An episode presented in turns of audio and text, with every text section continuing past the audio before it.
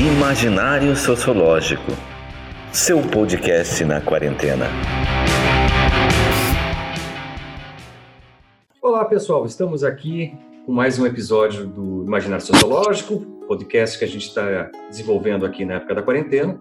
E eu estou aqui com a Valéria, que gentilmente aceitou o convite de participar aqui com vocês, para a gente trabalhar um pouquinho sobre a China. Ela é especialista no assunto, já trabalha um bom tempo estudando relações internacionais, política e economia na China, e está aqui com a gente hoje. Então, Valéria, se apresente aí, dê suas credenciais, o que você faz, o que está pesquisando. Olá, tudo bem, Márcio? Tudo bom, pessoal? É, bom, meu nome é Valéria Ribeiro, sou professora da UFABC, Universidade Federal do ABC, é, em São Paulo.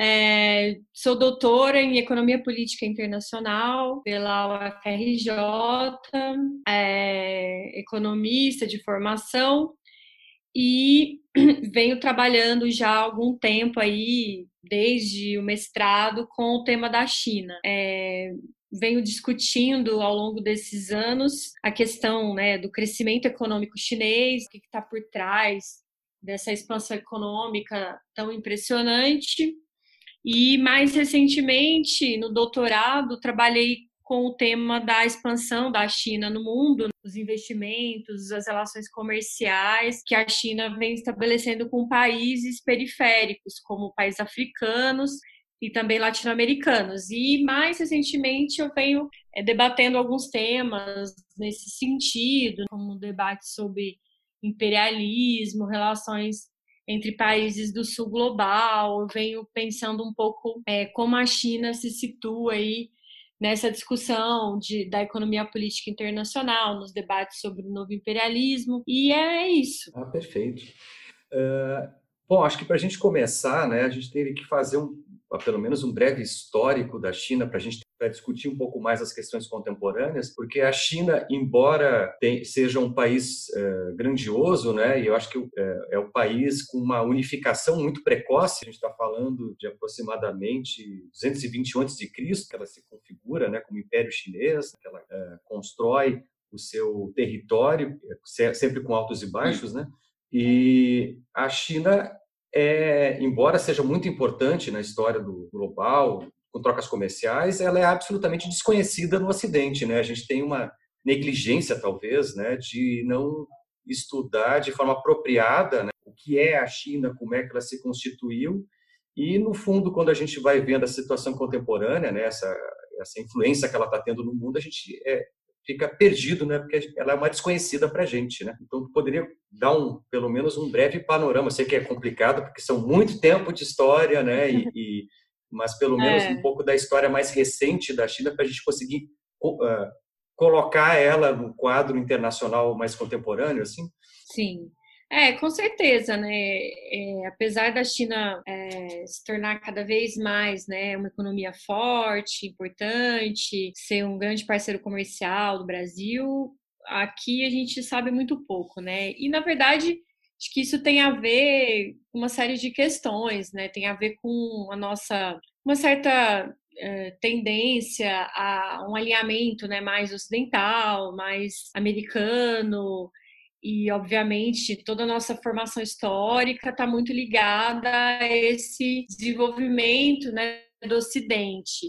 E aí a China é um país muito longe, né, num continente que está muito descolado aí da nossa formação, mas acho que cada vez mais as pessoas vão buscando se informar melhor, saber mais sobre a China, mesmo do ponto de vista dos pesquisadores, né? No Brasil existem algumas, né, poucas, mas algumas pessoas que têm se é, é, dedicado cada vez mais ao estudo da China, mas os desafios são muito grandes, né? O desafio da língua, por exemplo, né? Enfim, é, embora a gente tenha muitas pessoas pesquisando, nem todo mundo, né? Realmente, aliás, dificilmente pode ser considerado assim um sinólogo, né? Eu mesma não me considero, né? Considero uma pesquisadora, uma especialista em alguns aspectos, porque de fato é um país que tem uma trajetória milenar, né, como todo mundo sabe, é uma história muito ampla, uma cultura muito complexa, muito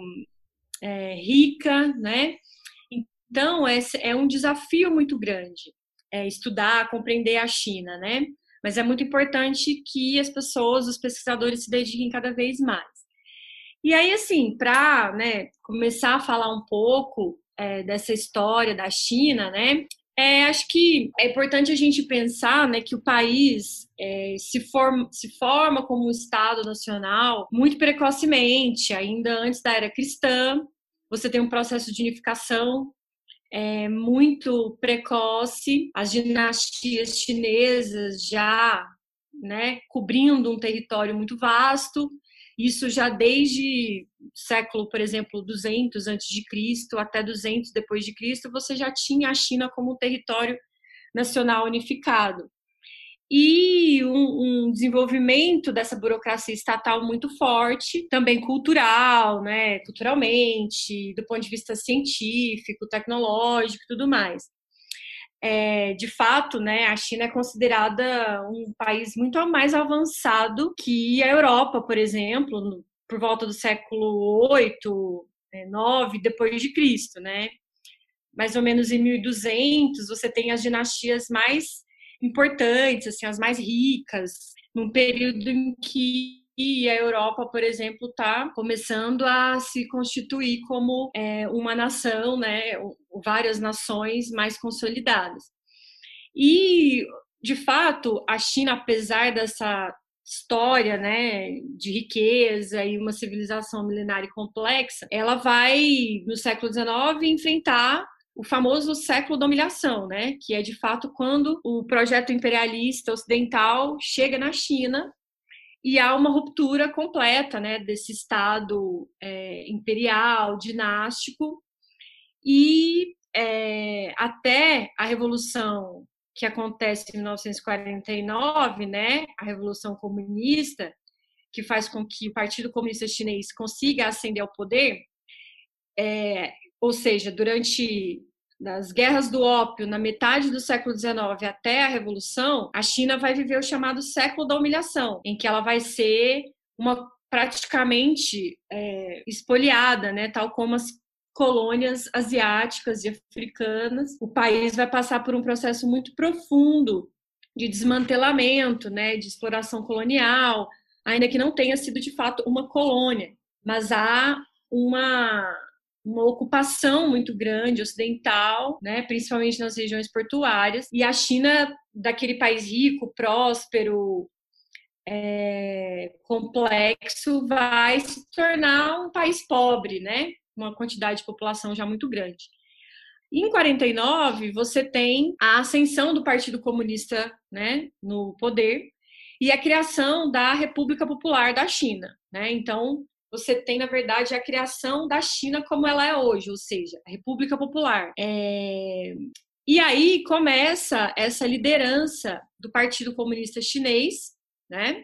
Uh, enfim, não vou entrar em detalhes, porque acho que né, vai gastar muito tempo, mas é, a partir desse momento na China, o projeto do Partido Socialista, do Partido Comunista Chinês, é um projeto em defesa do nacionalismo, né? Ou seja, é, construir um país independente, autônomo e livre do controle das potências imperialistas ocidentais e também é, orientais, né, como o Japão.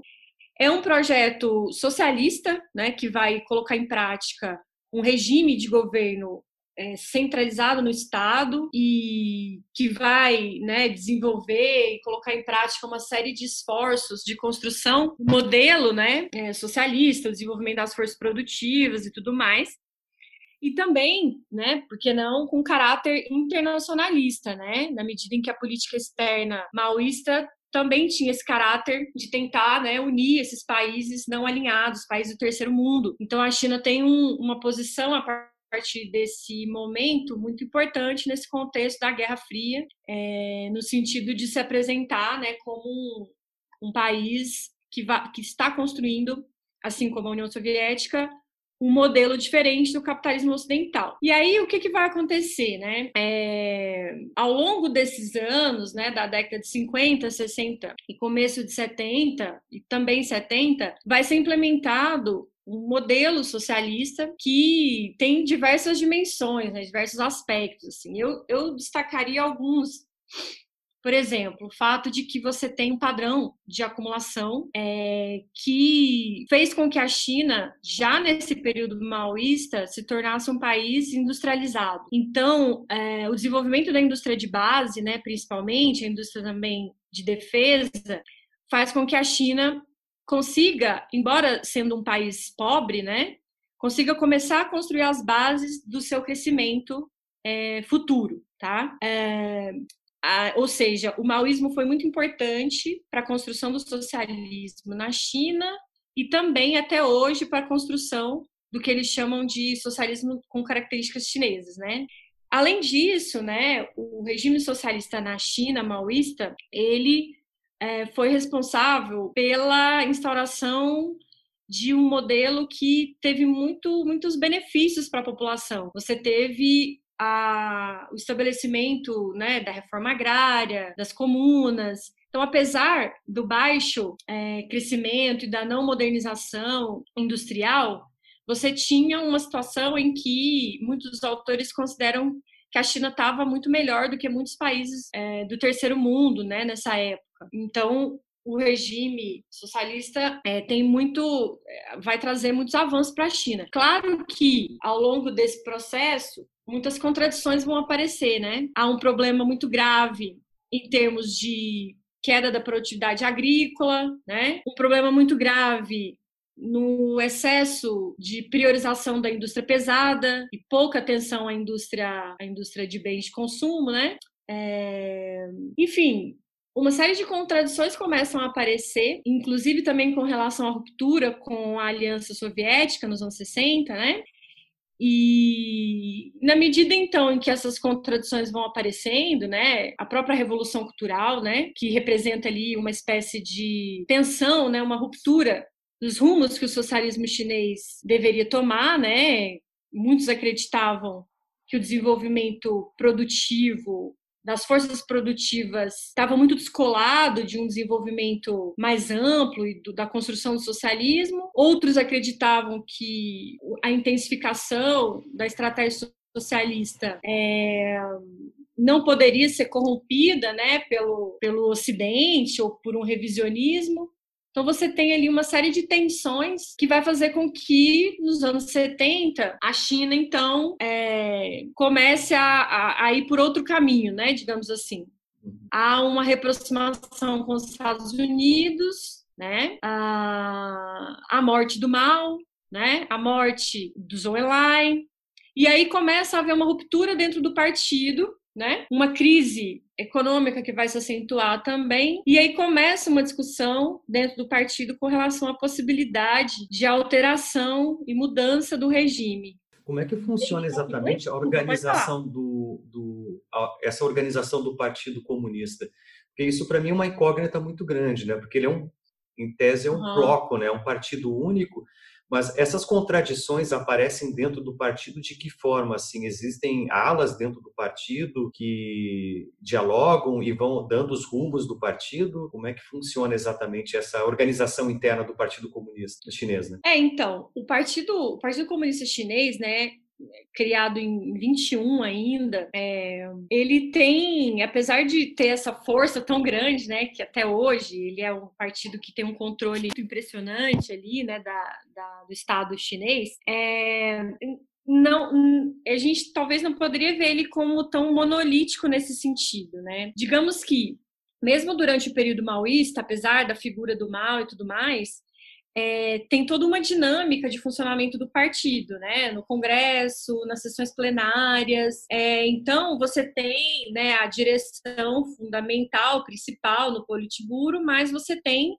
representações né, desse partido a partir de todas as províncias e tudo mais, né? Então, é uma discussão é, que vão ser tomados. Então, é, por exemplo, hoje, né, você tem, tem alguns autores discutem, apresentam que hoje há uma disputa importante dentro do partido entre aqueles que são mais ligados à intensificação do capitalismo, né, desenvolvimento da, da, da indústria e tudo mais, e aqueles que são mais preocupados em desenvolver as políticas sociais, distribuir a renda, entendeu? Então, dentro dessas sessões plenárias desse congresso, os membros do partido, né, eles discutem, há toda uma discussão, inclusive tem até uma comissão, uma conferência consultiva popular, né, que é uma espécie de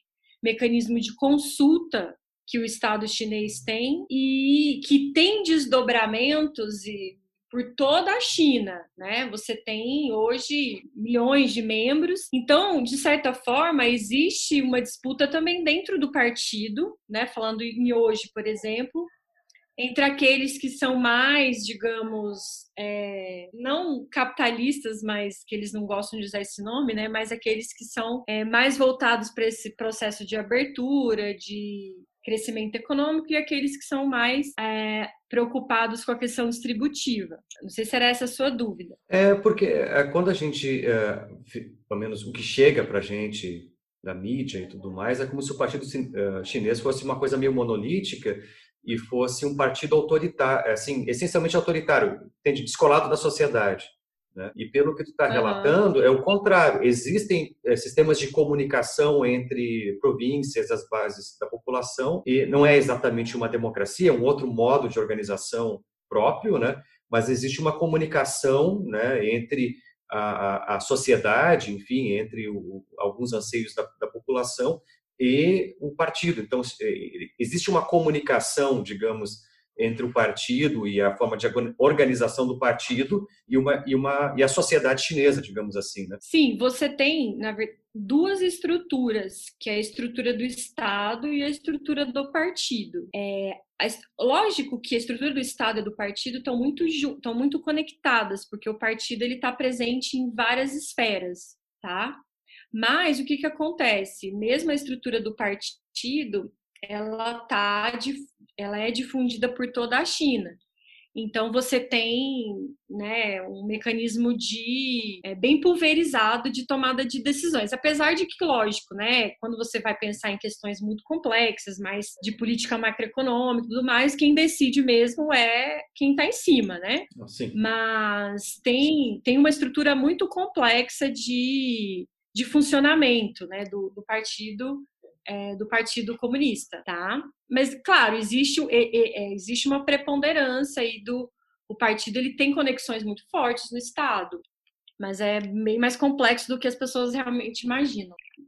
É, é, não, só para retomar então, assim, só que eu queria dizer o seguinte, ao longo, no final dos anos 70 e tudo mais, aí entra o Deng Xiaoping, tá? E aí vai começar o que a gente chama de processo de reformas e abertura da China, tá? Em que o país vai começar a adotar uma série de políticas para abrir a economia, liberalizar em alguma medida, né? o comércio e tudo mais. E, digamos assim, o Estado deixa de ter aquele controle absoluto que ele tinha ele ainda controla muita coisa, mas há uma abertura, as comunas são dissolvidas, né? Então você tem uma série de transformações que muitos vão dizer, ah, a China é, desistiu do socialismo e virou capitalista, né? Mas muitos outros vão dizer, não, não é bem assim. Ela mantém muita coisa do socialismo, só que ela vai adotar algumas medidas, digamos, né, capitalistas. Então tem todo um debate aí nesse sentido, tá? Mas o, o importante, é muito importante esse debate, e também ressaltar que a partir desse momento é quando a China começa a crescer bastante, assim, né? As exportações crescem muito, muito investimento, a industrialização vai se modernizando, enfim, há toda uma mudança a partir daí, né? Que vai construir um pouco essa China que a gente tem hoje, tá? Esse, isso é um outro... É, essas denominações sobre o que é a China hoje, eu acho bastante interessante, porque eu já vi tanto uma expressão que eu achei curiosa era como é que ainda capitalismo de Estado, que era uma hum. uma versão que eu tinha que eu tinha visto, porque uh, por mais capitalista que ela seja, ainda o processo de tomada de decisão não segue uma lógica de livre mercado ou qualquer coisa do gênero, porque ele tem uma influência forte do, digamos, de uma direção do modo de organização da, do, do governo chinês, né? Ele que digamos, dar o rumo da economia, ela não, não corre solta, né, que nem uh, ocorre em outros contextos né, ocidentais, digamos assim. Né? É, assim, para o partido, né, que é, é, importante lembrar que o partido é o mesmo, né, desde 49. Então, por mais que o Deng Xiaoping tenha mudado muita coisa, eles continuam lá. E para eles, eles estão construindo o socialismo do século 21. So, eles, para eles, eles estão construindo o socialismo, tá? Uhum. E o que faz com que eles digam isso? Como você disse, né? O Estado tem um controle ainda muito grande da economia, da política, né? Da sociedade mesmo, tá? E ele vai dirigir esse rumo aí do, do crescimento econômico, da industrialização e tudo mais. É, mas o que, que acontece, né? É, a gente é, é, a gente também, a gente pode, obviamente, defender isso, mas é preciso ponderar o seguinte: é, na medida em que a China abriu e adotou um pouco essa ideia do, do mercado, né, mesmo que não totalmente, ela e cresceu tanto e ficou tão rica, o que, que acontece? Uma classe capitalista, uma classe burguesa começa a aparecer e fica cada vez mais rica. E o, a modernização, o, o, enriquecimento é tão forte que essa classe ela vai de certa forma tentando do, é, dominar um pouco essa, essa lógica aí do Estado no controle, entendeu? Então, te dar uns exemplos. É, começa a haver uma pressão pela privatização das terras. Então, tem uma elite que as terras na China, no campo, continuam na mão do Estado. Mas tem uma pressão por parte dessa burguesia para que essas terras sejam vendidas de qualquer forma, porque eles querem essas terras para produzir cada vez mais. Tá? Tem, tem uma pressão também por parte dessa burguesia para, digamos, interromper o processo de distribuição de renda Tá? Então, ou seja, é, muitos podem dizer que o fato da existência dessa burguesia e, obviamente, também da exploração do trabalho, né, faz com que a gente não possa dizer que a China é socialista. Então, o que prevalece, digamos assim, né, é um, um grande debate entre, do ponto de vista dos pesquisadores, entre aqueles que né, acreditam numa, num sentido e outros no outro, entendeu? Uhum. É porque é bastante singular essa lógica de organização econômica da China, né? E, e isso é, é, é, bastante interessante porque justamente eu já li de absolutamente tudo, né? Uns puxando mais para o lado do socialismo, outros puxando mais para o lado do capitalismo, que é, o que torna a, a, a, o debate bastante rico, né, sobre sobre a China. Mas uma coisa que eu queria te perguntar, Valéria, é como é que essa burguesia ela está ela tá interagindo com os partidos, fazendo essas pressões? Ela está tentando entrar dentro do partido ou ela está tentando por fora, através do poder econômico que ela está adquirindo dentro da sociedade chinesa, fazer essas pressões políticas? Então, é, assim, eu diria que é, a burguesia ela está dentro do partido também, porque muitos milionários, bilionários são membros do partido, tá? É, e aí o que acontece? Claro que também deve ter um, grupo que não tá, mas é, o próprio partido ele se confunde um pouco, sabe, com essa burguesia. E essa burguesia, ela, em alguma medida, vai tentando disputar dentro do partido, tá? É claro que, assim, até, até hoje, eu diria que, que existe um, um, uma preponderância dessa capacidade do partido como entidade, né, soberana de, de orientar os rumos do, do país. Até porque o partido vai permitindo, até agora permitiu o enriquecimento dessa burguesia, certo? Porque isso foi interessante, né? É aquela coisa do o Mao Tse Tung, né? Tinha um, alguns conceitos que era esse conceito de povo, né? O conceito de povo não é só o, o, trabalhador, também é a burguesia. Porque, segundo Mao, às vezes a burguesia seria necessária para construir o socialismo, se ela fosse uma burguesia comprometida com a nação. Então, essa ideia da construção da nação, da soberania, isso é a coisa mais importante para o Partido Comunista.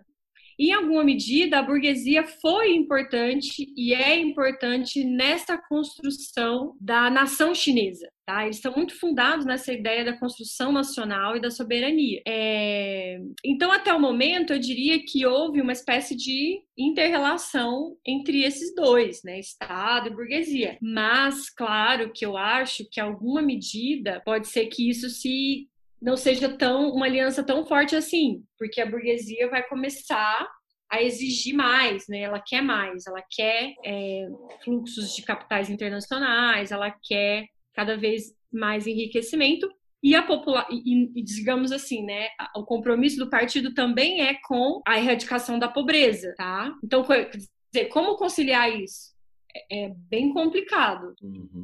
Uma das coisas que tu estudou né, dentro da tua tese são essas relações imperialistas, né, que a, que a China está estabelecendo com outros países do terceiro mundo, né? Uhum. Uh, porque que nem tu colocou, eles não podem comprar terras, né, dentro da China, porque de fato lá, enfim, tem uma, a lógica de funcionamento disso. Mas em outros países estão comprando, né? Estão comprando na África, uhum. aqui na América do Sul também, em alguns lugares estão comprando terras para cultivar e expansão agrícola.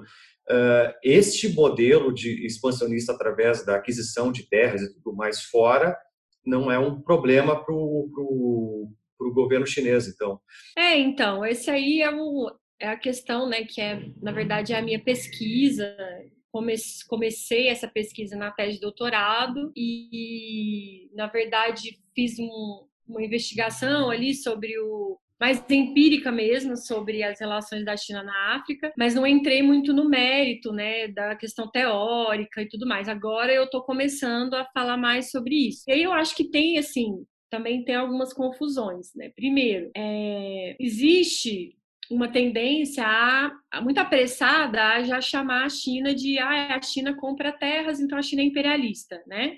Então é muito é, isso né, vem, digamos assim, de uma guerra de informação, né, que a gente está vivendo agora.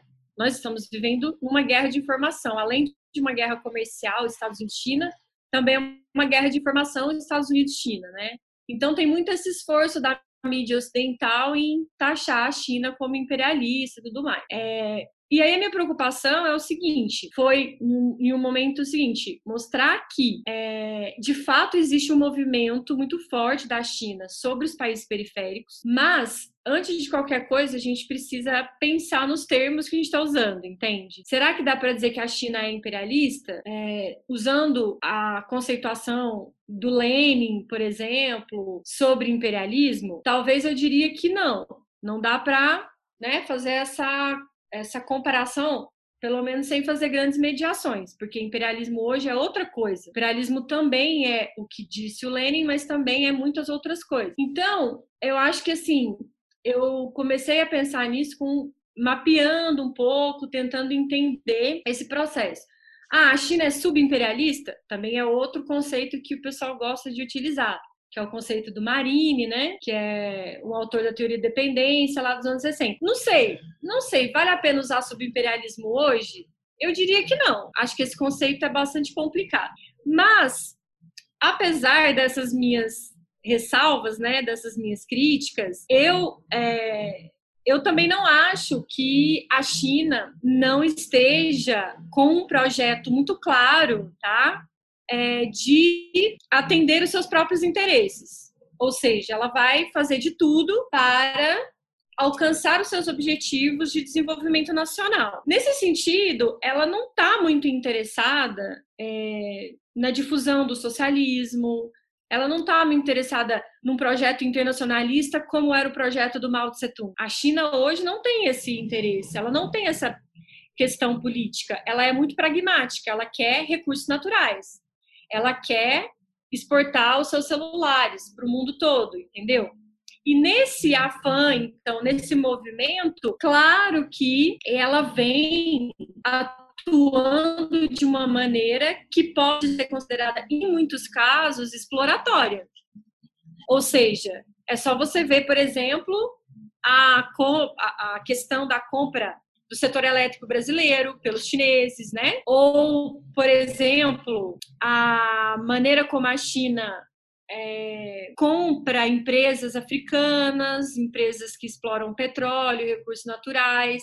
Então, existe um movimento muito complexo, muito difícil, até mesmo de ser mapeado, que é o movimento da, do avanço chinês sobre esses países, tá? Que a gente precisa analisar, que a gente precisa observar para ver o que está acontecendo. Mas sempre pensando no seguinte: nós também vivemos num contexto de imperialismo ocidental que está aí. Então, as compras de terras na África, por exemplo, boa parte delas são feitas por empresas europeias ainda. Tá? O imperialismo é, financiarizado norte-americano é, talvez seja o que nos, nos afeta muito fortemente hoje. Ou seja, nós temos várias dimensões desse imperialismo a China entra como um ator novo, que começa numa postura bastante, cada vez mais assertiva, é, cada vez mais voltada para esse atendimento dos seus interesses. E eu acho que a gente, obviamente, tem que olhar esse movimento de forma crítica. Né? Apesar de que tem que ter o cuidado para é, pensar que a gente está trabalhando com uma coisa muito nova, né? E que as, talvez as categorias que a gente tem não sejam suficientes para a gente olhar isso, entendeu? Sim, não, perfeito, porque é, essa é uma questão que acaba sendo colocada, né, de comparação de imperialismos, né, ou, ou de colocação da China como imperialista, porque se a gente vai pensar no que a gente tem de imperialismo hoje, principalmente pegando a questão norte-americana, ele é, ele é bastante amplo, né? A gente tem imperialismo cultural, a gente tem imperialismo financeiro, a gente tem imperialismo objetivo, né, na forma de envio de tropas, guerras e tudo mais que eles exercem, né? E pelo que tu está colocando, né, Valéria, a, essa dimensão chinesa, ela é muito menos neste outro campo subjetivo que talvez tenha um efeito muito maior no, no, no, globo e na forma de pensar e um efeito prático na vida das sociedades muito mais intenso, né, esse cultural e, e de esses outros âmbitos né, do imperialismo norte-americano do que propriamente o chinês, porque o chinês, pelo que está colocando aqui, né, isso é, é, bem intrigante, né? Ele é muito, ele, a China, pelo que dá a entender, é muito autocentrada ainda, né? Ela está, ela tá muito preocupada, né, em se organizar, expandir e Uh, digamos, arrumar a casa, né? Eu acho que esse é o, é o primeiro momento que a China está e para isso ela, claro, óbvio, a população é muito grande, né? ela tem demandas muito grandes, ela precisa de, de recursos naturais, ela precisa de alimento, ela precisa de uma série de coisas que ela não tem condições de, de produzir em seu território por falta de terra mesmo. É muita, digamos, é muita gente para pouca terra na China, né? E ainda tem a questão de uhum. montanhas, né? Nem toda a área é cultivável. A China, geograficamente falando, ela é bem complexa, né? E tem bastante áreas que não dá para mexer muito, né? Porque não realmente é muito montanhosa e tudo mais. Né? Então uhum. é uma é uma é, é, é, tudo que vem da China é muito difícil de pensar porque é muito singular, né? A gente não tem nenhum uhum. um outro critério de comparação, não existe um outro país nem de longe semelhante ao que tem a China e muito menos uhum com tanto poder, né, tanta representatividade econômica e tudo mais no mundo. Né? Uhum. É, então, é, tem assim, na verdade, tem uma questão, né, que o, os chineses eles estão construindo, né, querem construir essa nação forte, independente, né, e o, o, a questão é que o discurso deles é um discurso muito fundado nessa ascensão pacífica, né, e é, a questão é, né? Tá bom, até o momento foi pacífico, mas é possível que chegue um, um, uma situação em que é, todo o aparato bélico e militar tenha que ser utilizado e vá ser utilizado, né? Assim como já, é, de certa forma, já vem acontecendo uma expressão da força militar chinesa, por exemplo, na região ali do mar, né, do sul da China e tudo mais. É, então, assim, na verdade, claro que não é nem comparável com o que os Estados Unidos, por exemplo, tem, né, em termos de aparato bélico, bases navais, não, tem, não chega nem perto. Mas, do ponto de vista de, uma, de um país que está ascendendo, né, que está se tornando cada vez mais forte, é, é também preciso olhar com cautela, porque para nós, por exemplo, países latino-americanos, países periféricos, né, é, a China pode ser um parceiro interessante, mas ao mesmo tempo também a gente precisa tomar cuidado porque senão a gente vai abrir mão da nossa própria soberania, entendeu? Então acho que tem que ter um olhar crítico, é, até mesmo assim do ponto de vista da estratégia política né, nacional, periférica, é, e também para tentar, de fato, entender como é que a China se situa, entende, nessa questão do, do que a gente poderia chamar de novo imperialismo, né? Como é que ela entra nisso?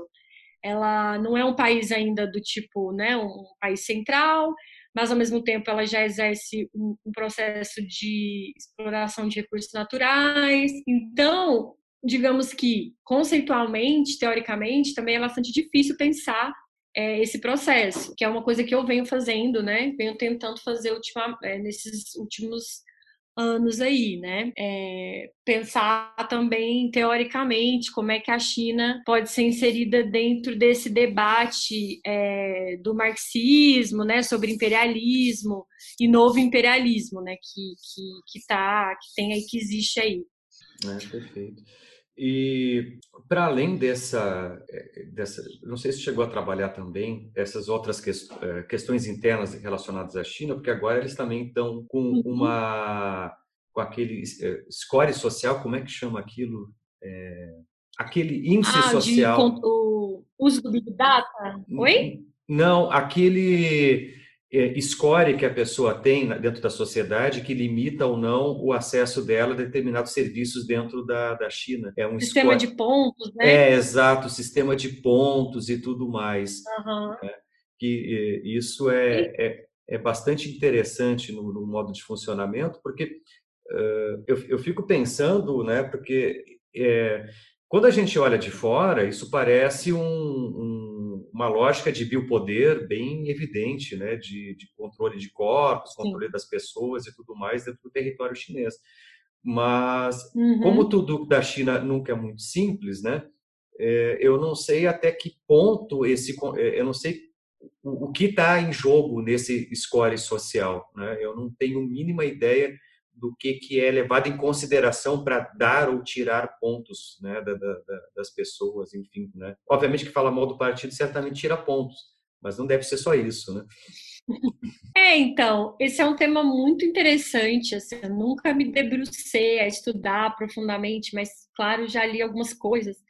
Inclusive agora, por causa dessa discussão do combate ao, ao Covid, né, eu acabei também me deparando com esse tema, porque o governo utilizou e vem utilizando muito essa questão do, do controle né, dos dados, do Big Data, para tentar, de fato, controlar movimento da população e tudo mais. Então, é, de fato, a China vem utilizando todo esse aparato tecnológico para um, um aprofundamento, né, do que a gente poderia chamar de uma espécie de controle estatal, tá?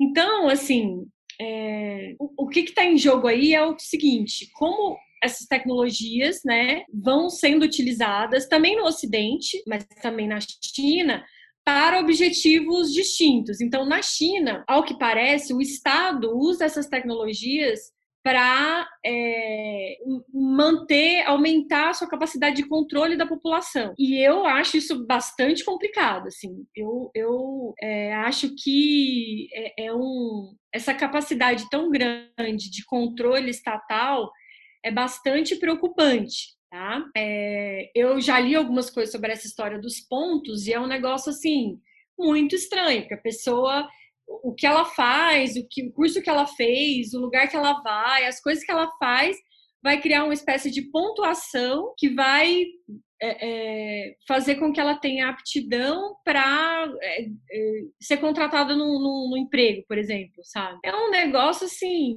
muito, muito estranho. É, e eles avaliam eu, eu toda a tua vida com esse, eles então eles estão rastreando Sim. o tempo inteiro as pessoas através dos smartphones e coisas do gênero para é. saber o que ela faz, aonde ela foi, o que, que ela está. É, por um lado, se a gente for parar para pensar, é um tipo de coisa que no Ocidente também acontece, né? Sim, é, a Google faz isso desde sempre. Né? As grandes corporações, a gente é monitorado o tempo inteiro, o que a gente faz, onde a gente vai, o que a gente come. Essa questão dos dados hoje, para o Ocidente, é uma questão central, porque elas, eles estão vendendo esses dados, né?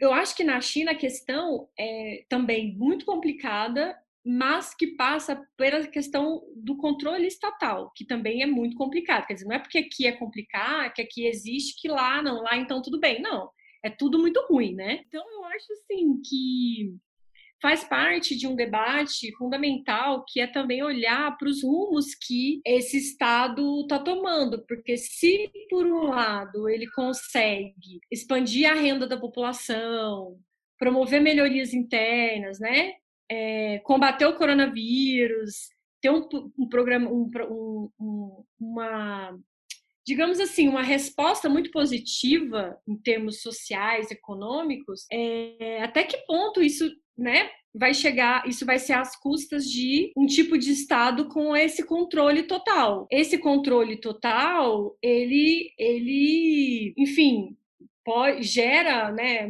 muitas frustrações, assim, gera um, uma capacidade assim, de, quer dizer, uma submissão da população a, a um controle muito grande. Eu acho que isso é extremamente negativo. E aí muitos vão dizer o quê? Ah, que isso é importante para fortalecer o Estado chinês, fortalecer a nação chinesa e beleza, sabe? Mas eu, mas eu não acho que é bem assim. Eu acho que a gente tem que ver é, com muitas críticas, porque esse é o socialismo do século XXI, né? Quer dizer, não sei se, se esse movimento ele vai, vai ser, digamos assim, intermediário. Ah, não, por enquanto, enquanto a gente está crescendo muito, enquanto a gente quer crescer mais, enquanto a gente quer se defender, enquanto nós precisamos nos defender do imperialismo americano, nós vamos passar por isso e depois não vai ser assim. Pode ser que aumente, né? Pode ser que continue dessa forma. Então, eu acho que é uma coisa que a gente tem que ficar olhar com bastante cuidado. É, eu não confesso que eu não sabia dessa questão de emprego relacionado a esse score, né? Da pessoa se tornar apta e tal. É, eu não sei até que ponto isso está implementado, tá? Então, assim, eu acho que eu não sei se isso está implementado, como eu disse, né? Eu nunca me debrucei muito sobre esse assunto profundamente. São coisas mais que eu li. É, então, acho que, assim, é preciso é, investigar melhor o que de fato está acontecendo. Mas o que eu sei é, existe um aumento dessa utilização da tecnologia de informação e tudo mais por parte do governo. Por exemplo, aquela coisa do controle facial, né? Do, do reconhecimento facial, desculpa. É porque isto me soa, assim, eu, gosto bastante de ler livro de ficção, né? E tem aquele livro do Asimov, né, do A Fundação. É, claro, ele tenta usar a matemática, que seria uma espécie de big data para prever os rumos da história da humanidade, né? Só que nesse modelo chinês é o contrário, ele constrói os rumos da história da humanidade, pelo menos a história da humanidade chinesa, através de uma implementação de uma big data, porque a, a, a técnica, né, a tecnologia ali, ela obviamente ela ela tem a capacidade de ser direcionada a determinados fins. Então, eu quero um funcionário que esteja alinhado com tais e tais perspectivas de mundo ou tenha tais posturas, através de um monitoramento contínuo das redes sociais, do que ele faz e tudo mais, e usando o software de Big Data, eu consigo saber, digamos, traçar esses perfis das pessoas tal qual, que não é muito diferente do Ocidente também. A gente tá, é, é, é o sonho de consumo de quem trabalha em RH de empresa nossa também é isso, né? Saber o perfil da pessoa só que na China, como existe esse aparato estatal, eles podem chegar exatamente ao, ao ou muito próximo do seu perfil da pessoa através da, dos hábitos dele, porque eles têm acesso a isso, né?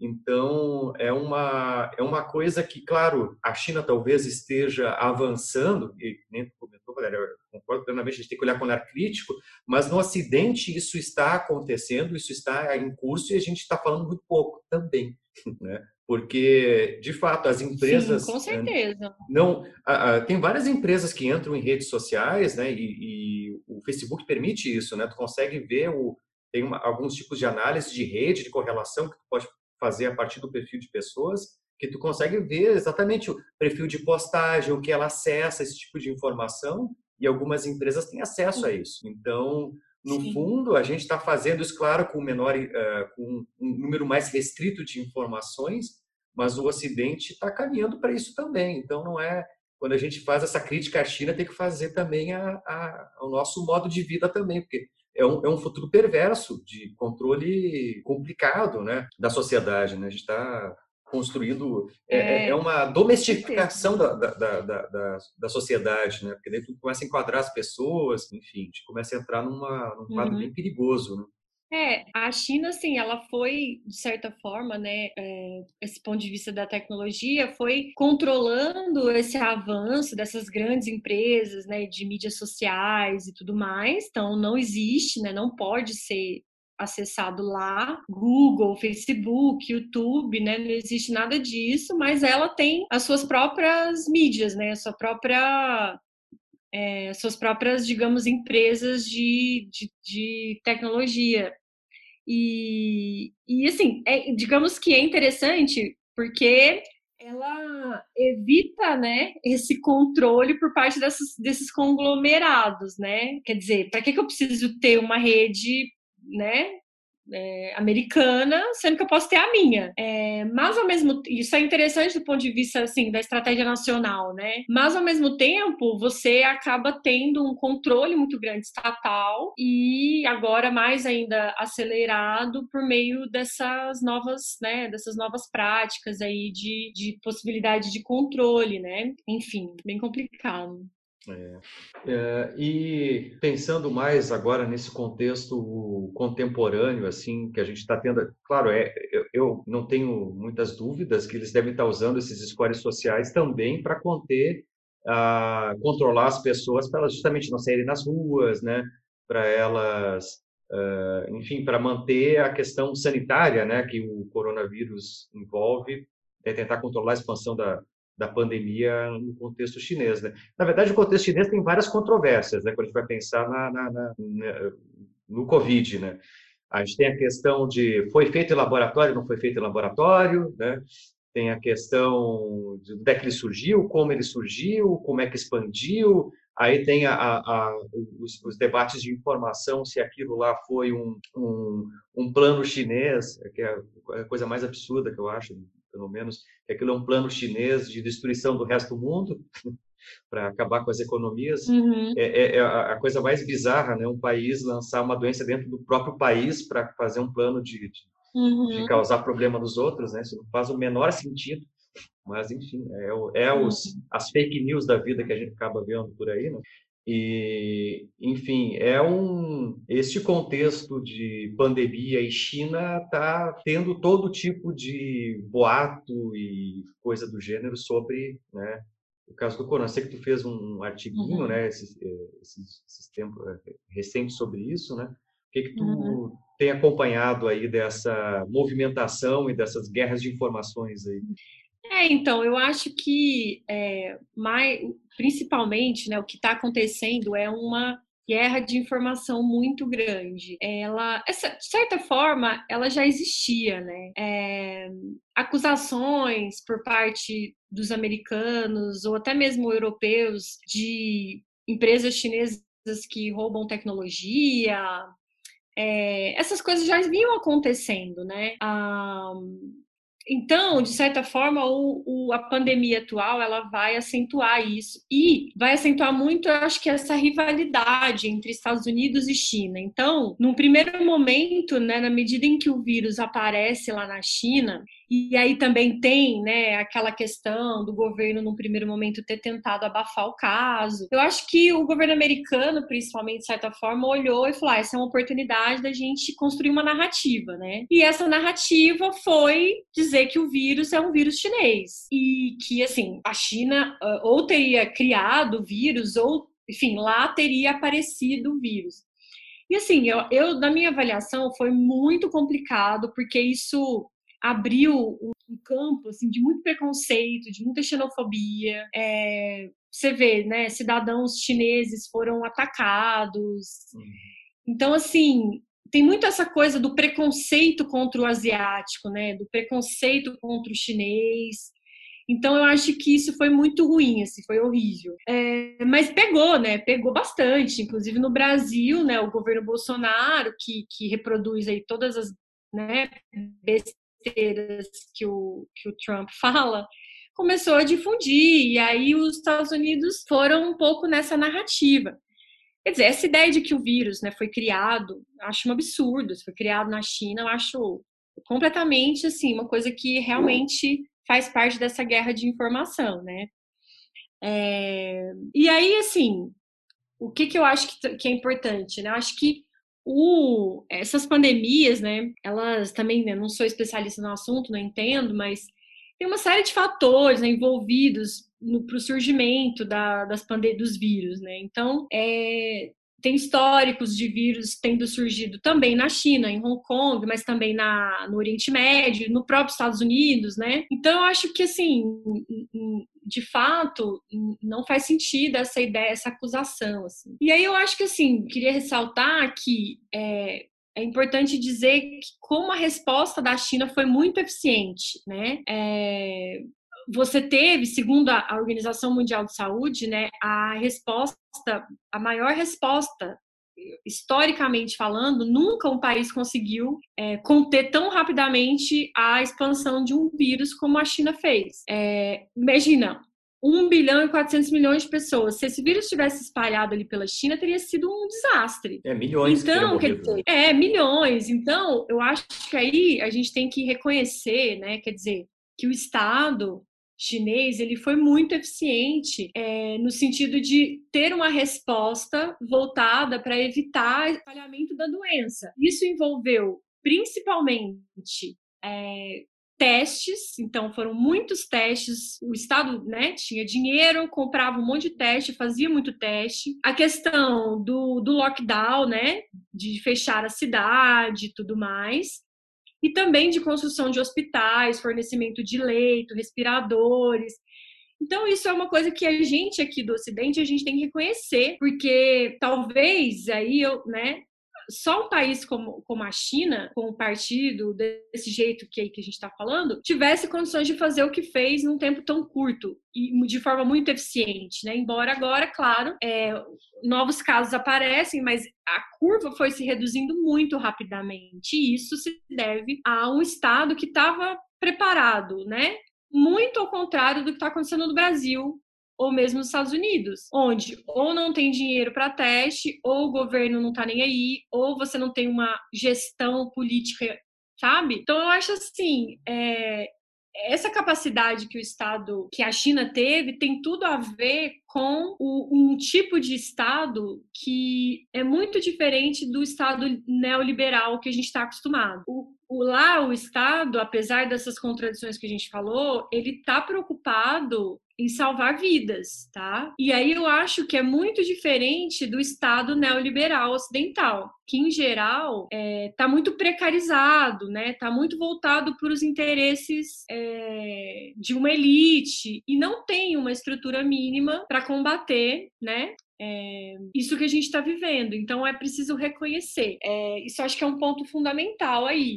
E agora a China ela vai, de certa forma, depois que ela foi acusada, né, que ela está sendo acusada, ela está tentando, de certa forma, construir uma outra narrativa, né? Que é a narrativa é, é, de que os Estados Unidos. Primeiro, eles falaram que os Estados Unidos que tinham criado o vírus, né? Uhum. E mandado lá para a China. Agora eles estão numa campanha muito forte anti-americana. Eles estão mandando ajuda para o mundo inteiro, né? Eles estão mandando equipamentos, máscaras, respiradores, doações para a Europa, para a África. Então, eles estão aproveitando também agora para se colocar internacionalmente, né? Para dizer o seguinte: olha, a gente está aqui, a gente quer ajudar, não foi a gente que criou, e essa e continua essa guerra de, de narrativas, assim, sabe? Pois é, essa, essas disputas elas estão cada vez mais acirradas. Né? A gente está num momento quase guerra fria de novo, né? Sobretudo com a uh, envolvendo as posições políticas, né? O Trump ele comprou uma briga muito forte, né? Até porque o eleitorado dele é complicado também nos Estados Unidos, né? Ele foi eleito pelos redneck que são xenófobos, então ele não tem uh, preocupação alguma, né? De gerar ódio aos chineses, ele não tem cuidado nenhum com isso, assim como ele gerou ódio uhum. aos mexicanos e, e, vários outros grupos étnicos né, dentro da, do, do próprio Estados Unidos. Então, ele é, um, de fato, uma pessoa truculenta e não tem, não mede as palavras, né? Ele tem o foco dele de tornar a América grande de novo, né? Que é o lema dele, né? Aquelas ideias de daquele americanismo que se perdeu, digamos assim, né? Que, que, que, bom que uhum. tivesse perdido, né, de vez, né? Mas agora está retornando. É, e... é, é muito complicado. Não, pois pode, é, pode e, não, e agora, pensando assim numa projeção de, de, de, de um cenário futuro, né? Porque uh, eu li algumas coisas, né, que de, nesse, enfim, a pandemia vai durar um tempo ainda, né? A gente vai ter uh, relaxa, volta, né, a quarentena, ou seja, as economias vão andar muito pouco ao redor do mundo todo, né? A, a lógica é que entre todo mundo em recessão, a gente vai ter um cenário uhum. uh, econômico internacional muito mais grave que a crise de 29, né? Vai ser uma coisa uh, bem singular na história da humanidade. E uhum. a China, né? Ela vai ela, ela não vai uh, voltar a ser o que ela era. Ela vai assumir uma outra posição nesse contexto, certamente. Né? E aí eu li algumas coisas justamente falando que a China tem um grande potencial de, de todos os países do mundo a se sair melhor, justamente porque ela consegue ter um controle interno muito grande, ou seja, a economia chinesa tem uma interna da China tem uma capacidade muito de voltar à atividade normal próxima disso muito antes dos outros países e além disso o próprio consumo interno da China já é suficiente para sustentar a China digamos a China ela é um pouco autossuficiente, digamos assim, mais do que outros países, né? É, como é que tu vê esse, esse quadro de encaminhamento assim do, do da China num futuro não tão futuro próximo, né? Uhum. É, então eu acho que agora, né, é muito complicado porque o impacto econômico vai ser muito forte, né? É, a própria questão, né, da, da gente estar tá em casa, né, não estar tá consumindo, então a demanda diminui muito e também a própria produção. É, então, assim, é bem complicado mesmo, né? É, muitos autores realmente afirmaram que pode ser uma recessão pior até que a de 29, né? Então, eu acho que a questão vai ser muito definida pela capacidade mesmo dos estados de enfrentar a recessão. É, então, eu, eu diria que um, claro que todos os países já estão fazendo né, políticas fiscais mais fortes, né, vão fazer também, vão continuar fazendo, aumentando em alguma medida né, o gasto, é, mas aí eu acho que esbarra muito nessa coisa que eu falei, quer dizer, no Ocidente, né, os estados estão muito reféns dessa lógica neoliberal. Então, a gente já estava vivendo um período de baixo crescimento, né, de austeridade, de corte de gastos. É, então, vai ser muito difícil para o Ocidente responder a isso se ele segue essa lógica, né, que é uma lógica é, muito pouco preocupada com o gasto, o investimento, a geração de emprego, de renda. No caso da China, né, eu até estava até achando por um momento que o impacto da crise seria muito forte. Eu acho que ele também vai ser muito forte, mas eu acho que com certeza talvez lá você tem mais condições de enfrentar essa recessão. E por quê? Por essa é, por esse estado que tem mais é, folga né, financeira, que está mais comprometido com a geração de emprego, crescimento, investimento e não com a classe financeira. É, então, pode ser que, de fato, dependendo de como o governo chinês enfrentar essa crise, você consiga manter um nível de emprego, né? Aí mantendo o nível de renda e aí sustentando o crescimento através desse consumo interno.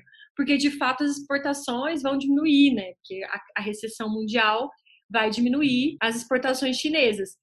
Então, assim, eu acho que é, eles podem conseguir melhor que nós é, sair dessa, dessa crise. Mas os desafios também para eles são muito grandes, né? Porque eles têm essa ideia de erradicar a pobreza até ano que vem. É, também tem essa ideia da mudança tecnológica, né? Então, a incorporação tecnológica cada vez maior. Isso tudo depende muito de mercado externo, né? Para importação também. Então, eu não sei, assim, eu, eu, acho que eles podem se sair muito bem, mas ao mesmo tempo eles também estão, vão enfrentar desafios muito grandes, né? É, é, eu acho que, não sei, é, é difícil prever né, o quanto vai ser profunda a crise. Mas eu acho que eles têm mais condições de enfrentar do que, do que alguns os países do Ocidente até, né? Pois é, essa é porque já, é, é, a gente começa a ler uns, os comentários, né, e algumas, algumas figuras é, tem um certo alarmismo, né? Porque justamente essa ideia é, junto com as fake news, né, acaba aparecendo justamente essa ideia de que a China, é, dado o, a capacidade de lidar com, com o vírus né, e, o, o, potencial crescimento dela, que ela ia se tornar o novo, uh, novo grande imperialista. Esse era o, o cenário internacional. Né? E, mas justamente é uma visão né, preconceituosa, é uma visão simplista que não avalia o contexto chinês, porque justamente, né, que a gente comentou lá no início, né, a gente não entende de China, de fato, assim, no sentido mais amplo da sociedade, mesmo dentro do universo acadêmico, né? Quem não estuda a China não entende da China, né? Mesmo que a gente frequente, né, no meu caso sou cientista, sou sociólogo especificamente, né?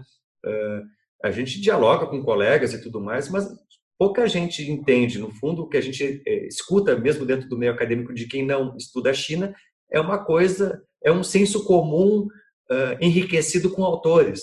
Mas, no fundo, é um senso comum, a gente não tem noção do que é lá, né? E, e esse, uhum. essa conversa né, tenta, trouxe, pelo menos para mim, uma série de elementos novos para pensar a China que eu não tive acesso nunca. E eu duvido, e poucas pessoas têm, na verdade, né? porque justamente entender a lógica de funcionamento, o pragmatismo, a organização da China é, é, é, distante, né? É muito distante. E a gente acaba caindo aí nesses alarmismos, né? Nessas visões simplistas e imediatistas, né? Ah, a China vai virar o novo Estados Unidos. Mesmo que ela vire, mesmo que ela vire imperialista, não vai ser o novo Estados Unidos. Esse é o ponto, né? Vai ser um outro uhum. tipo de coisa.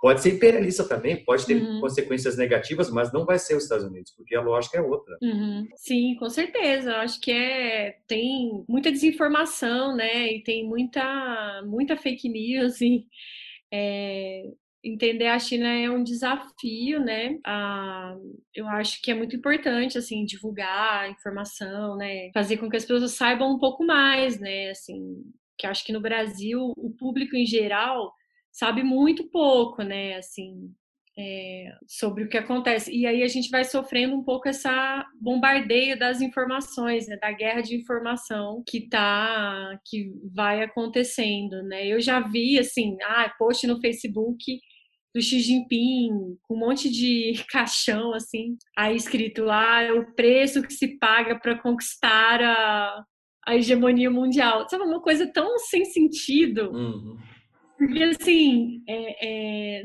primeiro que. Ah, o vírus não faz. Para mim, assim, não faz sentido pensar que ela teria criado o vírus, um vírus no seu próprio país, um risco imenso, uma queda tão abrupta assim, né, da própria economia.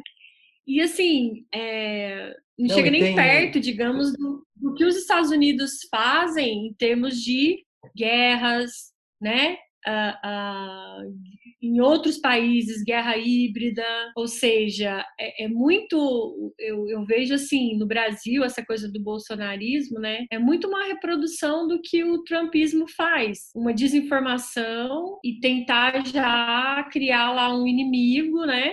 Os Estados Unidos sempre trabalham com essa coisa do inimigo, né? O inimigo, sempre tem que ter um inimigo que eles vão combater, né? Pelo jeito, agora não é o terrorismo mais, sei lá, é a China, é o vírus. Então é parte da estratégia americana que repercute agora muito no Brasil, eu acho, né?